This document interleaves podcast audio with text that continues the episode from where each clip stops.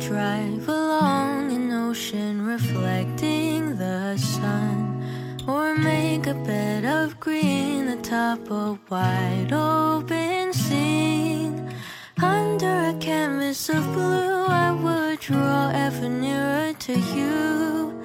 To feel the dew on your skin, that is how it would begin. For summer is for falling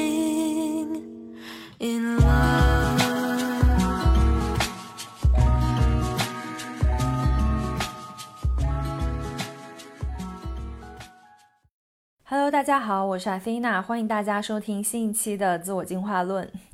上个月呢，我刚刚结束了一整个月在西藏的自驾和转山之旅，然后回到了上海。那其实，在冈仁波齐转山这一路，真的有非常多关于自我、关于亲密关系新的一层的思考。因为每天会花六到八个小时都在路上，除了听音乐、听播客之外，其实有很多的时间都是可以去跟自己对话，然后去反观自己的生活的。今天就想跟大家分享我这两个月最有体会和感悟的一个话题，就是在亲密关系中，我们究竟怎么样去平衡做自己和爱对方。那在正式节目开始之前呢，我想先迎来自我进化论的首期恰饭时刻。这是自我进化论播出两年以来第一次我来做这个品牌的推广。其实之前也有品牌找过我，但是我一直秉承着，呃，除非这个品牌的价值观我很认可，然后这个产品是真的好用，我才愿意去推荐给大家。那这一次呢，我遇到了一款自己非常喜欢的产品。来自 Athletic Greens 的 A.G 小绿粉，这是一款非常健康、含有超过七十五种维生素、矿物质和天然食物营养成分的健康饮品。嗯，那这个产品呢，真的是我过去几周都在吃的一个产品，然后我自己亲身体验，觉得非常好，嗯，才来推荐给大家的。其实我在西藏一路上，我的饮食都不是特别规律和健康，因为 在自驾这一路上，就是几乎只有藏餐和川菜馆子。然后我每天自驾的话，嗯，因为你不是到了饭点，你都是能找到餐馆去吃饭的，所以我的三餐时间都不是特别固定。所以在西藏待了半个月之后，我就各种爆痘啊，然后便秘呀，精神状态也不是特别好。那我在开始喝 AG 两周之后呢，我就能感受到我的身体其实有一个非常明显的变化。首先呢，第一个感受就是觉得其实这个还挺好喝的。就我第一次喝的时候，我是真的被这个味道惊艳了。因为我之前一直以为这个小绿粉的味道其实会跟青汁一样难以入口，但其实还真的是很好喝。我每天早上起来就第一件事情都会去喝小绿粉。而最显著的这个身体层面的变化是，我的便秘问题得到了非常非常明显的改善。其实我之前一直会被便秘这个问题困扰，但是在这两周多，我连续每天都喝 AG 之后，每天早上我醒来第一件事情就是去上厕所，真的非常非常的通畅。嗯，然后其实是因为这个小绿粉的成分里面有益生菌、益生元和大量的膳膳食纤维，所以它能够有效的帮我们去调整我们肠道的这个菌群环境。然后第二个非常明显的也值得一提的变化就是我回来之后我立刻瘦了两斤，就是我这个月我的胃口很明显的变小了，我对于这种高油、高盐、高热量、不健康的食物几乎没有欲望。嗯，我觉得这一点很好的是，就是 A G 它不是减肥药，它也不是代餐，但是因为它里面有矿物质和这种微量元素，是能够帮我们去稳定血糖，从而帮我们去稳定食欲的，所以它算是一个非常非常健康，能够帮助我们去维持这个形体和体重的这样一款饮品。然后还有另外的感受就是，我觉得我的精神明显变好了，然后我的皮肤也变好了。我在西藏的时候脸真的超级粗糙，但我回来之后就很明显，这两天我每天都就是不涂护肤品，我也不用化妆品，但我的皮肤就变回了这种非常细腻红润的这种感觉。所以我自己喝下来，我觉得我会长期去坚持喝这款产品的，所以在这里也推荐给大家。那大家通过这个微信小程序搜索 AG 服务，然后你在下单的时候可以用我们节目专属的折扣码 Athena。就是 A T H E N A，那首次下单的新顾客呢，会赠送价值二百一十八元的维生素一份，啊，并且你订购十二个月的订购计划，你可以去享受全网最低的这个价格。那真的是一个非常好的时机，开始去使用 AG 这款非常非常棒的产品。那大家就赶快下个单吧。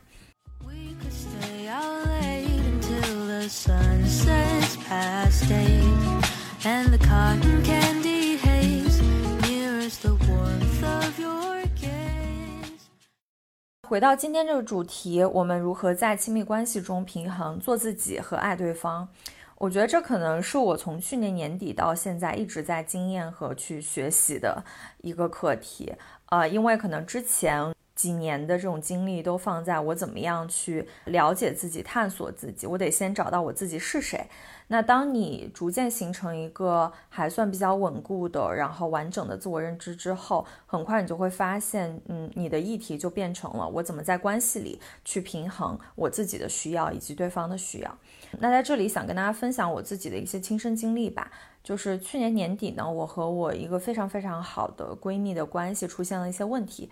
呃，我们是在二零一九年认识的，然后在那个时候，我们彼此的生活其实都在经历一些很大的考验和问题，我就不用说了，大家都很熟悉。那他当时也是，就是在心理层面会遇到一些挑战吧。而当我们互相认识之后，会发现我们两个人在精神层面的交流和支持是非常非常紧密的，就真的是那种能够走进对方的内心，理解彼此，然后给予对方在心理层面的支持，然后同时回到生活中，我们俩又非常能玩在一起，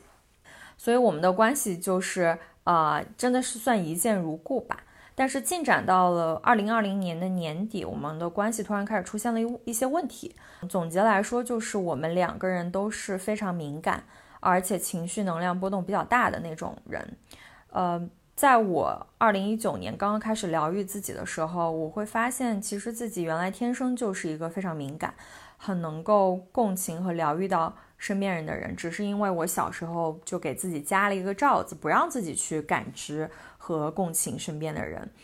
而在我一九年把这个罩子拿掉之后，嗯，当我发现，诶，我有这样的一个能力，我有这样的一种能量存在的时候。我开始非常非常渴望能够和身边的人在情感上去连接，然后去共情对方，甚至是用我自己的力量去疗愈对方。呃，因为在当时，呃，我开始了解 coaching，包括我身边的一些人的反馈，他们都会照见说，其实我是有天赋去成为一名 coach 的。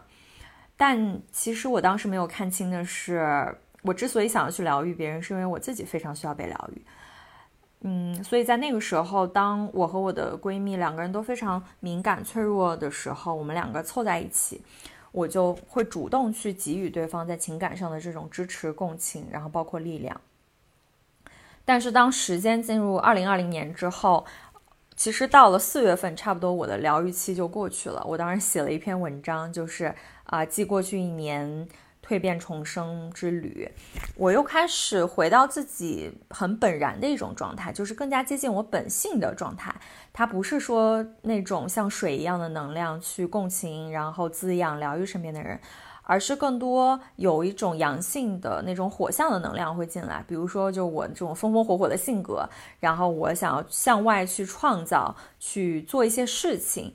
在这种情况下，我会发现。嗯，我逐渐开始不想要再去关系里去再扮演一个疗愈者或者说一个拯救者的角色，因为其实这些角色它不是我的本性，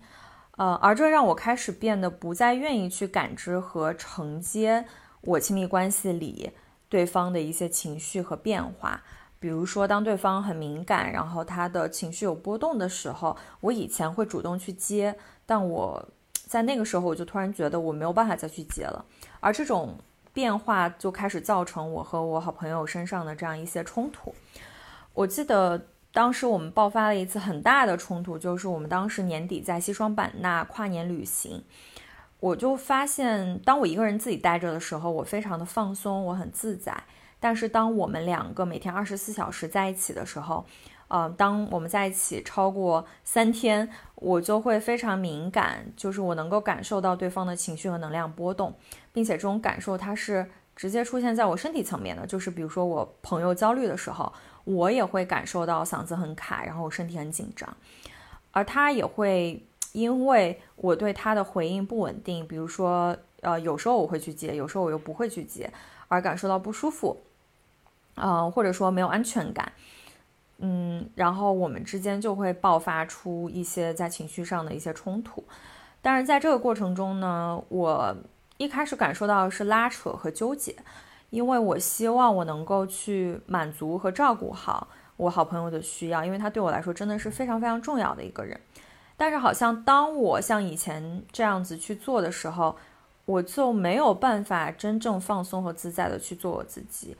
好像我之前尝试去扮演这样一个角色，然后我演得很开心，但是突然有一天我意识到，哦，原来这不是我。但是我好像已经给对方这样的一个期待，所以我当时就非常的纠结，就我不知道要怎么去处理。那在我们结束这场旅行之后，回到大理之后。再去见到我在大理的朋友，然后我逐渐就意识到，其实我已经变化了，我不能再去欺骗我自己或者欺骗对方，去扮演过去的那个角色。我们的关系其实需要变化和升级，让我们两个人都可以舒服的做自己，而不是就是用一种伪装或者说假扮某一种角色的方式去对待彼此。因为这样其实对对方也不是很好，对关系也不是很好。但是我真正没有办法放下的那个点，我看到了，就是其实我内心很害怕，因为自己的变化而失去这段关系。我害怕，当我真的按照自己现在真正的状态，在这个关系里去做我自己的时候，他可能会接受不了。嗯，他会感觉到我们可能突然就疏远了，我们没有再为我们的关系继续努力。那其实讲到这里，你可能会觉得，哎，为什么我跟我好朋友这段关系听起来非常像谈恋爱？其实所谓的亲密关系，它不仅仅是恋爱关系。当一段友谊它走得非常的深，然后走进彼此的内心，它的本质其实已经是亲密关系了。嗯，我们会想要在这段关系中去展现真实的自己，并且把自己的一些创伤暴露出来，去疗愈。所以，其实对于我们来说，这段关系它就是亲密关系。而在亲密关系里最难的，我觉得其实不是两个人都展现出真实的自己而引发的可能的冲突，这个其实不是最难的。嗯，最难的其实是当我们害怕失去对方，当我们害怕失去这一段关系，而主动做出压抑自我的不必要的妥协和牺牲，其实这样的做法对关系的消耗反而是最大的。这句话听上去有点反常识，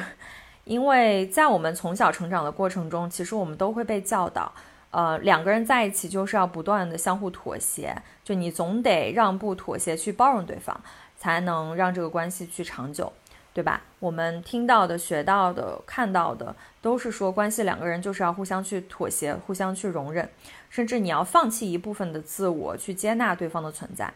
一直以来呢，其实我也都笃信这个教导，所以当我回到关系里，每当对方去表达出强烈的需要、嗯情绪或者不满的时候，我都会下意识的去妥协和让步，我会主动先去放下或者说压抑自己的需要，来承接和满足对方的需要，因为我当时就会觉得，只有这样的关系才能维系着继续往前走，否则的话，你们可能就没有办法长期的相处。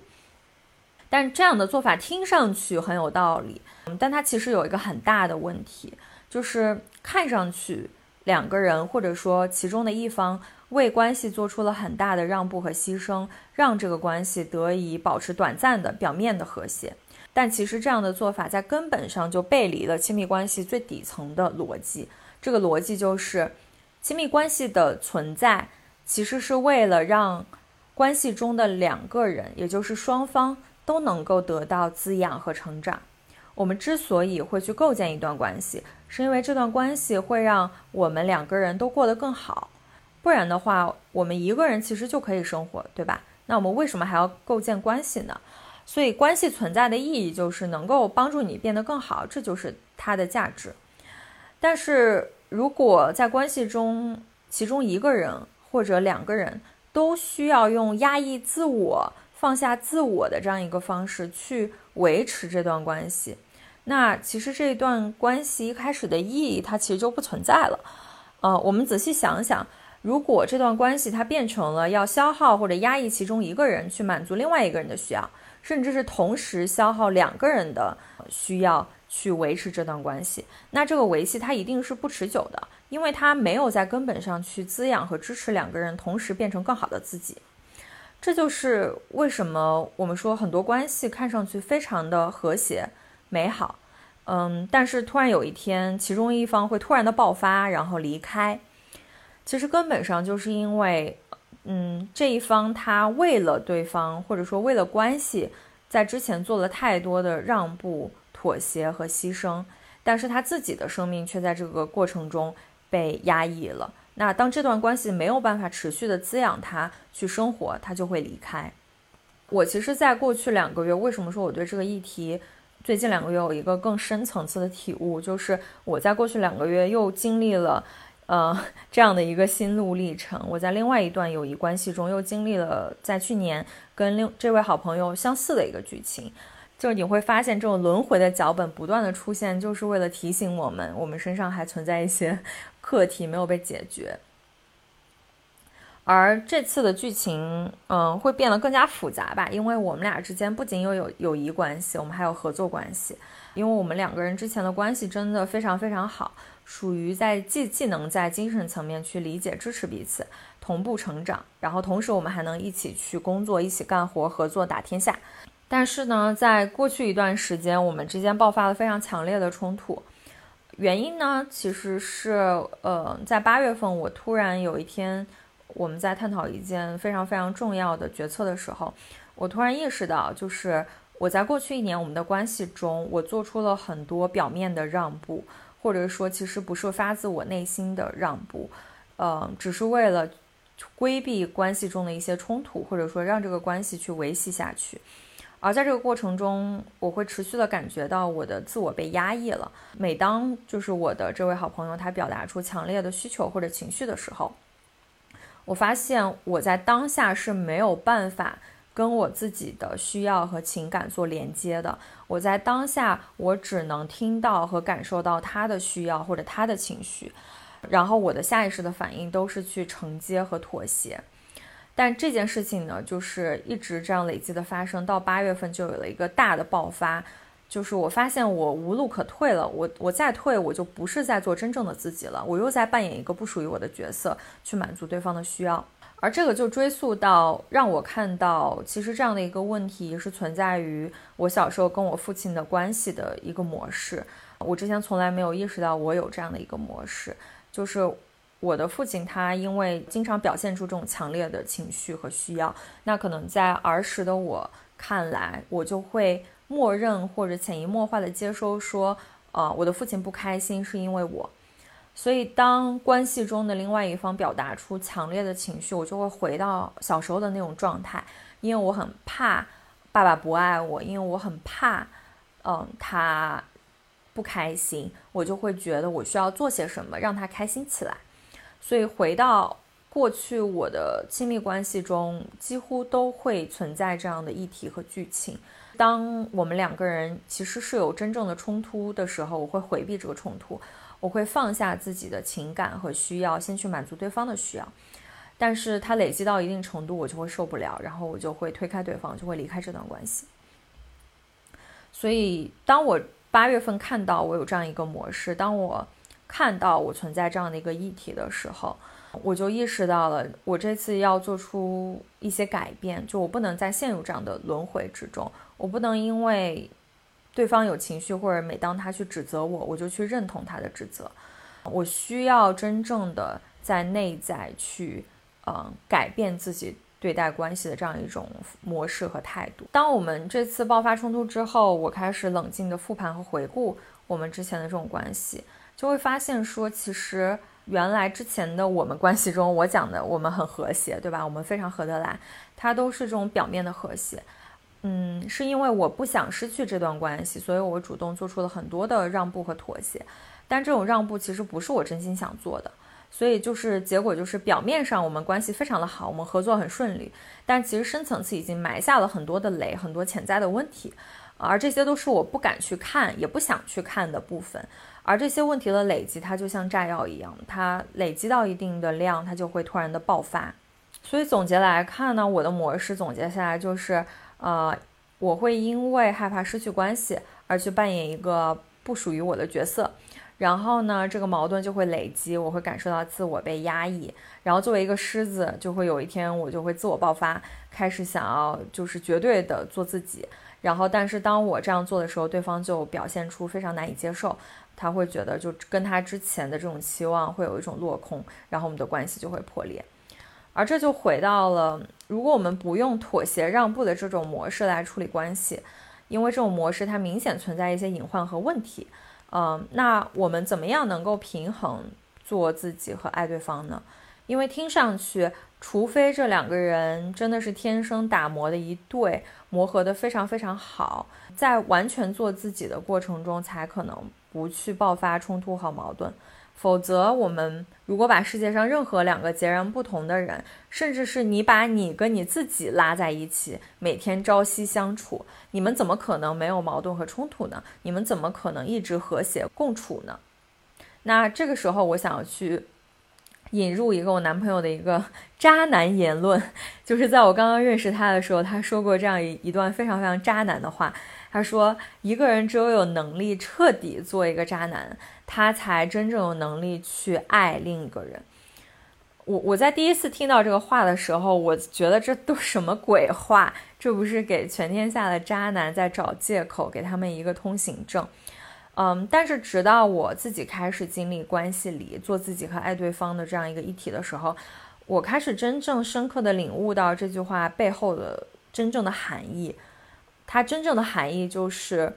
只有当一个人能完全做到接纳和爱自己，他才有能力真正的去爱别人。只有当一个人能做到完全的接纳和爱自己。他才有能力真正的爱别人。上面这句话，我觉得非常值得抄写并背诵，嗯，因为你会发现，很多时候我们自认为自己为关系付出了很多，自认为自己为关系做出了很多牺牲，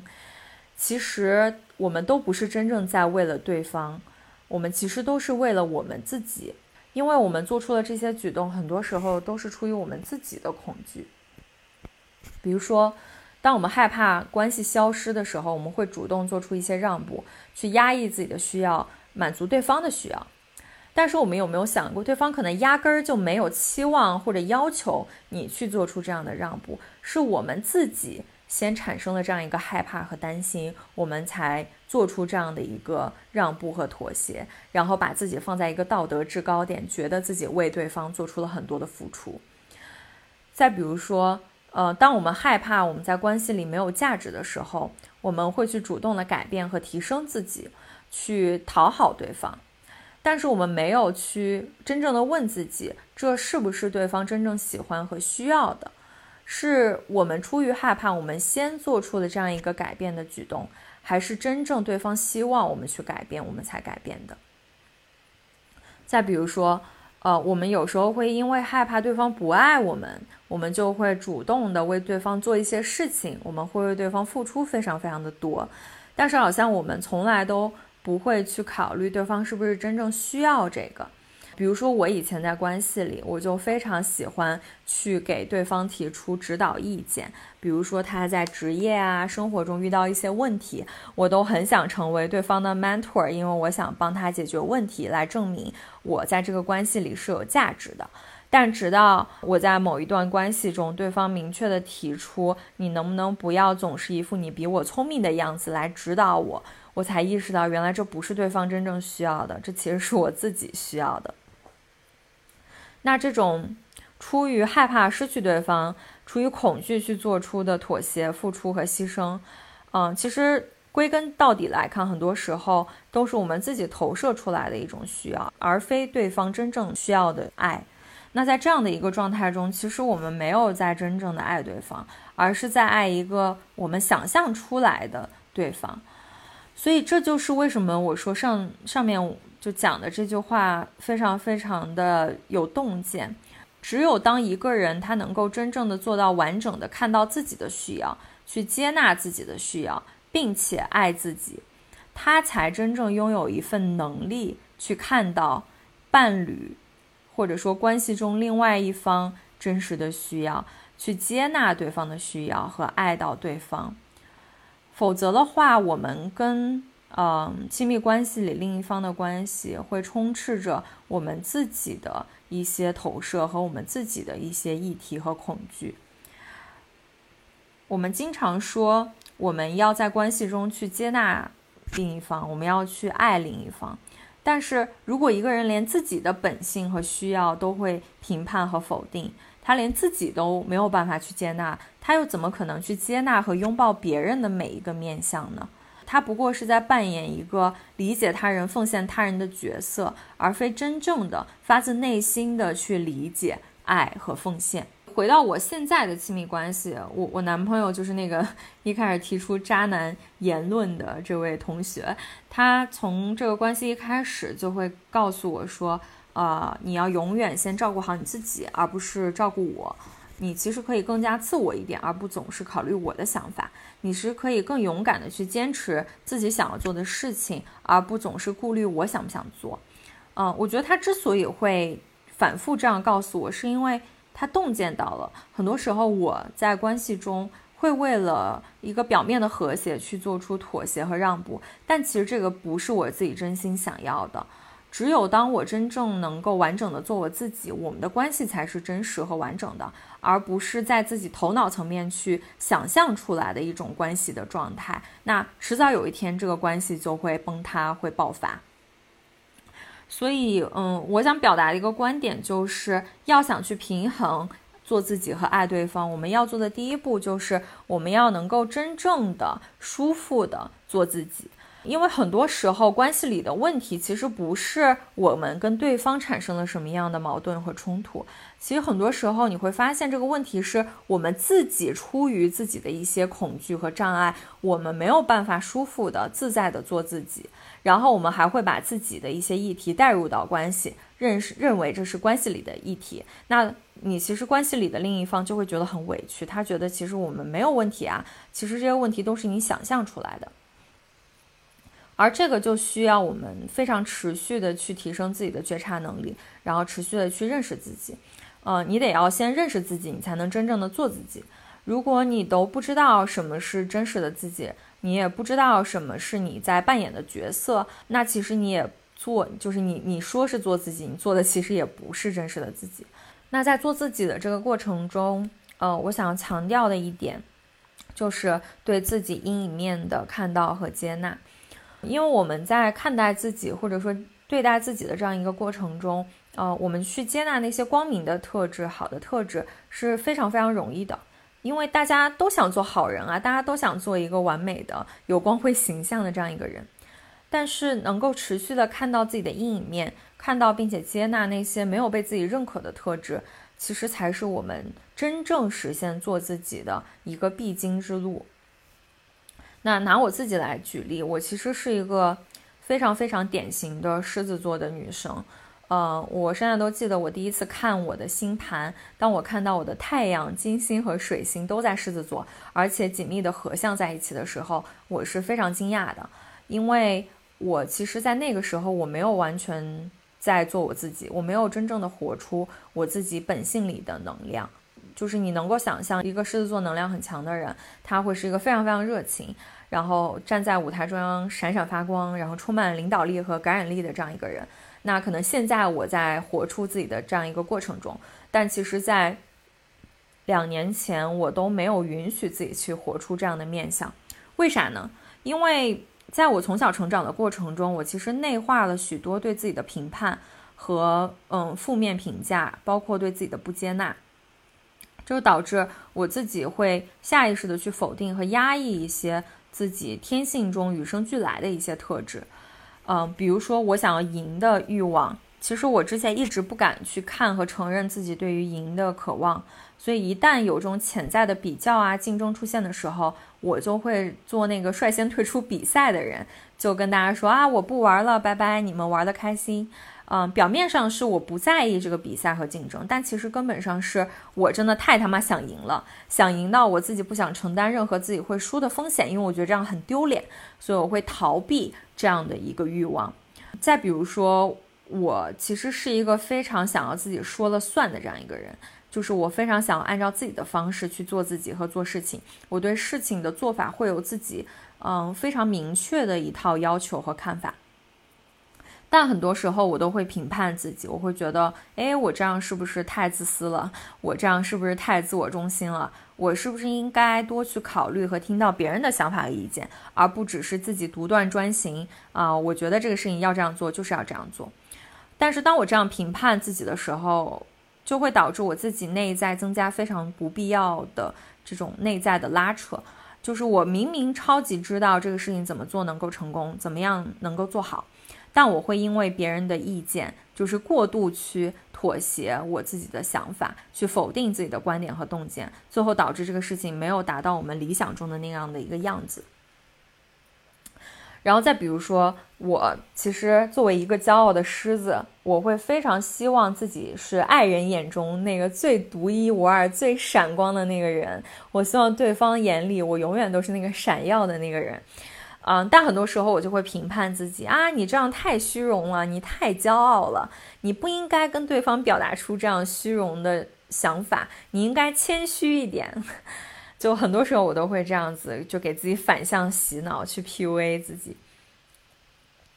但是最近我就意识到了，就是其实我所谓的这些缺点的特质，我不认可的特质。它都是跟我的优点或者说光芒去相伴而生的，我的缺点是没有办法跟我的优点去做一个切分的。比如说，呃，刚刚说到的我想要赢的这个欲望，它的反面其实是我非常有目标感和竞争性，我能够很主动的去争取自己想要的一个结果，并且很多时候我都可以去获得成功。当我们作为一个人，我们能够去拥抱自己身上的阴影面的时候，我们当我们能够做到我们接纳自己身上那些不完美的地方的时候，你就会天然的发现，你会非常非常自然的对亲密关系里的另一方更加理解和包容。这种理解和包容，它不是那种表面的头脑层面的，你告诉自己说我要理解对方。我要包容对方，你通过讲逻辑、讲道理去理解对方这样做的合理性。这种理解和包容，它其实是一种真正的慈悲和共情。就是我一直会说，呃，真正的共情能力是只有你经历了类似的情境，只有你有相同的体验，你才能够拥有一种真正的共情。所以，当我们能够接纳自己的缺点和阴影面的时候，就是我们会本然的看到，其实关系中的另外一方是跟我们一样的，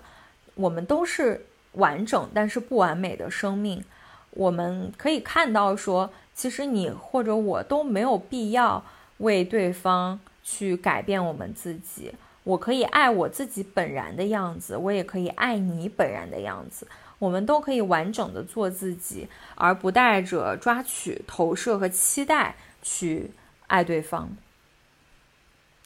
那其实，在这样的一个情况下，即使关系里它还是会有冲突，还是会有彼此里的议题，嗯，我们还是会有冲突，但是我们都不会只站在自己的这样一个位置上去指责或者攻击对方。比如说，当我们遇到冲突的时候，我们就疯狂指责对方，都是你的错，我什么都没有做错，然后是你应该去改变。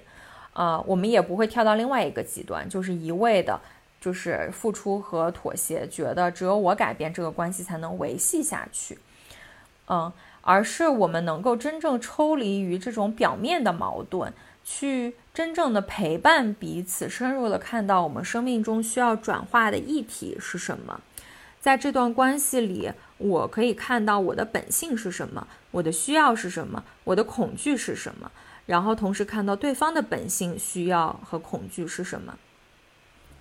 就像我现在在经历我这段关系中的问题，我觉得，嗯，我们有我们双方都有成长和成熟的一点，就是我们不再去指责对方，这是你的问题，啊，是因为你有 A B C D 这样的问题，所以我们的关系才会破裂。我们也不会期望说只有对方改变，这个关系才会有真正的这样一个呃舒缓或者说和解。我们都会先去看自己身上的那个部分。啊，先去看自己为什么在这个关系中会有这种情绪，会带有这些呃很尖锐的一些观点上的一些冲突，然后再去看对方身上他可能带着怎么样他的创伤、他的议题，然后两个人在一起就非常冷静的，或者说带着对彼此的共情和理解，再去一起探讨我们在关系里的问题。拿我跟去年就是在这个 一开始举的我跟我闺蜜的这个例子来举例，其实。在今年春节之后呢，就是当我决心去回到做自己的状态的时候，我们的关系疏远了几个月，嗯，然后可能在这个过程中一个月我们就联系对方一两次吧，对，然后当时其实我也会依然会感受到一些非常精微的，就是会不会这个关系就这样子疏远了，会不会我就永远失去这个朋友了，嗯，但是其实并没有，就是在上个月。嗯，八月份我过生日的前后，我们的关系三炮又同重新亲密和同频了。就是有一天，我这个朋友他突然跟我发微信说，啊，他突然有了一个顿悟，就是他完全能够理解为什么我当时会在关系里去做出那样的改变和选择。就他完完全全的理解了，其实那是我自己去整合和做回我自己一个必经的过程。这就是严小静成为严小静必须要经历的一个旅程。然后当我看到这个信息的时候，我真的就爆哭，就是有一种内在的感动。呃，是我们的关系终于升级了，我们都成长了，我们可以在这个关系里面既做自己，也去理解和爱对方。我们又回到了一种就是又独立又亲密的状态。而他在这个过程中，他也走上了自我整合和接纳自己的道路。所以呢，总结下来就是。做自己和爱对方，它并不是平衡板上两端那个不可调和的矛盾。就是当我们做自己更多的时候，我们就没有办法去更多的爱对方，而它更多像是天秤的一个两端。当我们真正多实现真正的做自己一点，那天平的这个另外一边爱对方的能力，其实也会相应的提升和增加。两个人都可以在这个关系里一起成长和进化。所以。我觉得就是真的，只有每个人都能够完整的绽放自己，这个时候的那个爱才是真正的爱，而不是出于恐惧、出于安全感的需要、出于价值感、出于需求感产生的这样一种幻象的爱。这样的爱其实它是不持久的，它一直是我们把对方可能当做一个工具去使用，来满足我们自己的需要。而当我们真正能够去整合我们自己，让我们自己成为一个更加完整，嗯。然后能够舒服的做自己的这样一个状态，我们才真正的拥有去爱对方的能力。嗯，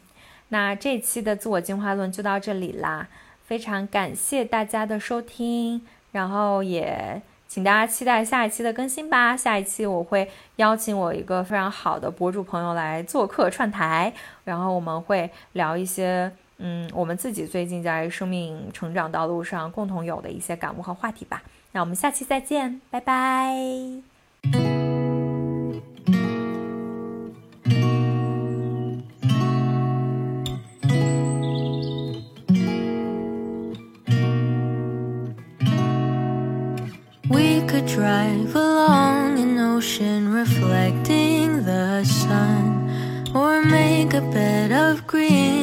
Atop a wide open scene. Under a canvas of blue, I would draw ever nearer to you. To feel the dew on your skin, that is how it would begin. For summer is for falling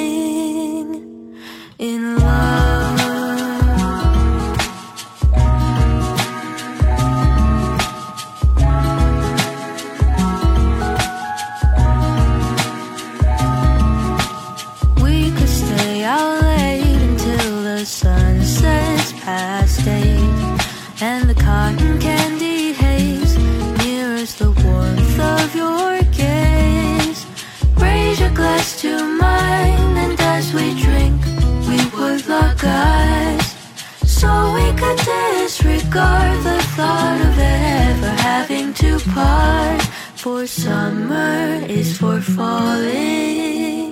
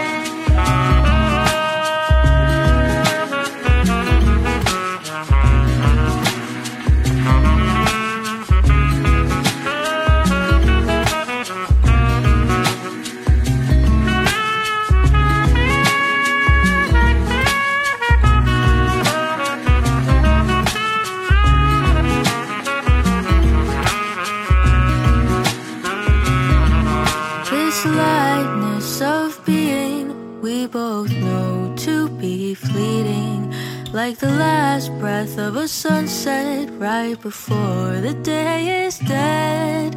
But maybe the heat of today could keep even winter away. So I'll remember your laugh, cause nothing ever changes the fact that summer is for falling